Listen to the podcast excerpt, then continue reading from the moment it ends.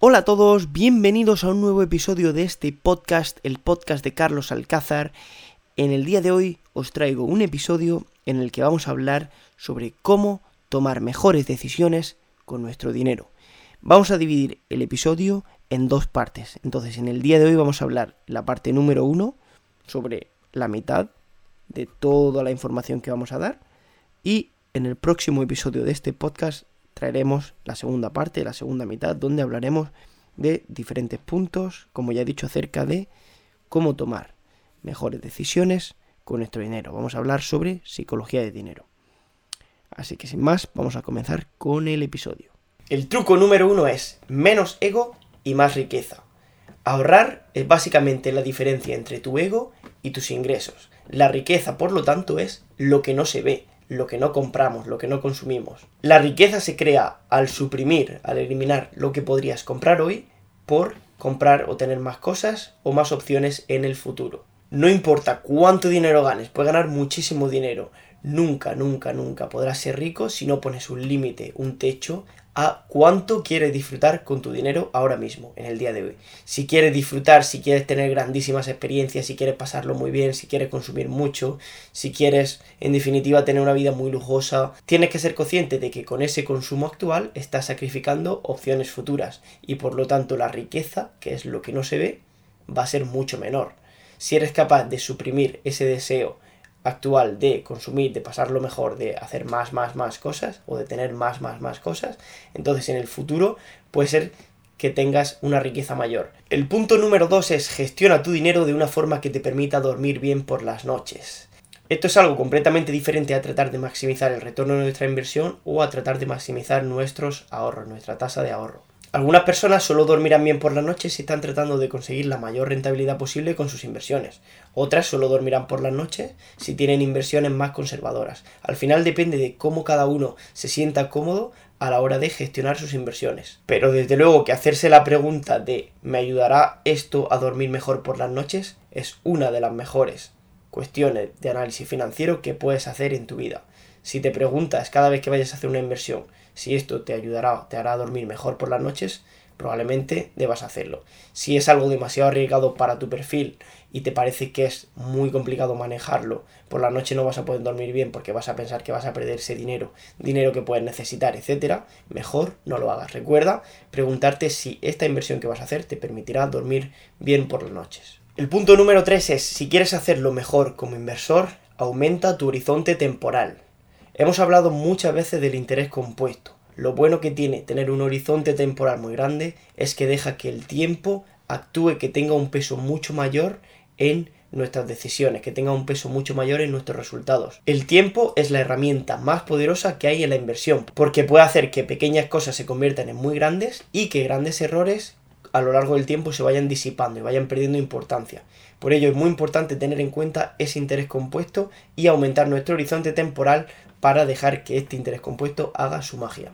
El siguiente punto es sé humilde cuando las cosas vayan bien, pero también sé compasivo y perdónate cuando las cosas no vayan tan bien. Nunca nada suele ser tan bueno o tan malo como pensamos. Al final la suerte y el riesgo son factores que van a estar siempre ahí y que debemos tener en cuenta y tratar de identificar. Ten esto en cuenta a la hora tanto de juzgarte a ti como de juzgar a otros. Si eres capaz de respetar el papel que tienen la suerte y el riesgo en tus inversiones y en tus decisiones financieras, serás capaz de concentrarte en aquello que puedes controlar, darle más importancia a lo que puedes controlar y entender que hay aspectos que se escapan de lo que tú puedes hacer, de lo que tú puedes controlar, de lo que tú puedes gestionar. El siguiente punto es acepta que habrá muchas cosas que vayan mal.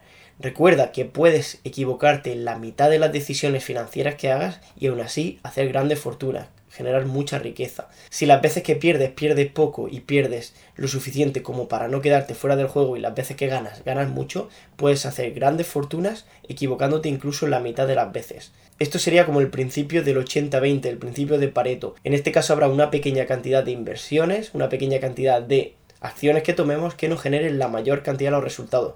Por ello, con un poquito podemos ganar mucho. Recuerda que puedes equivocarte muchas veces y aún así acertar en el largo plazo. Esto iría también de la mano del punto anterior que hablamos de aumentar horizontes temporales. Y recuerda que habrá muchas veces que haya cosas que salgan mal y tienes que tratar de sentirte cómodo con ellas, porque así al final es como funciona el mundo. No todo va a salir como queramos siempre, sino que a veces habrá cosas que salgan mal, pero debemos de ser capaces de verlo, de analizarlo y de actuar en consecuencia. Juzgar cómo de bueno eres en base a unas inversiones individuales hará que las ganadoras parezcan muy brillantes y que las perdedoras harán que parezca peor de lo que tú eres realmente.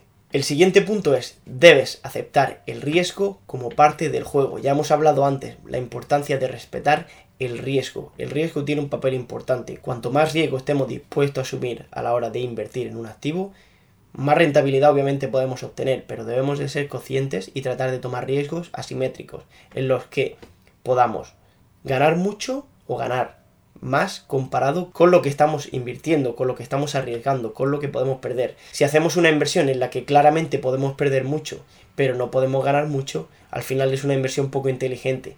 Si hacemos una inversión en la que podemos ganar mucho, pero no vamos a perder tanto, ese tipo de inversiones asimétricas son las que debemos buscar. Obviamente a mayor riesgo, mayor rentabilidad y es difícil encontrar algo que te dé mucha rentabilidad sin tener mucho riesgo.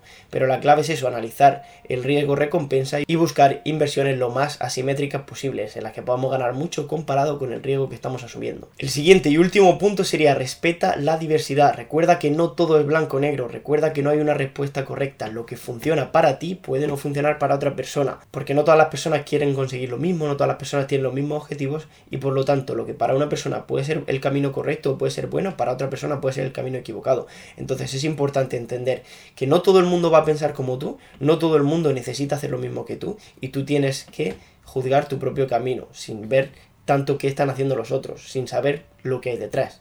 Si tú tienes el contexto de la vida de la persona, entonces es más fácil analizar si estáis haciendo lo correcto o si tú te estás equivocando y la otra persona no. Pero si no tienes el contexto de la otra persona, de lo que esa persona quiere y de lo que le gustaría conseguir, no tiene mucho sentido que te compares y que quieras tomar las mismas decisiones financieras que esa otra persona. Esto ha sido todo por hoy, esto ha sido todo lo que tenía que traer en este podcast. Espero que os haya gustado, que haya sido de utilidad. No dudéis en compartirlo y en seguir el, el podcast si de verdad os gustan los episodios que subo.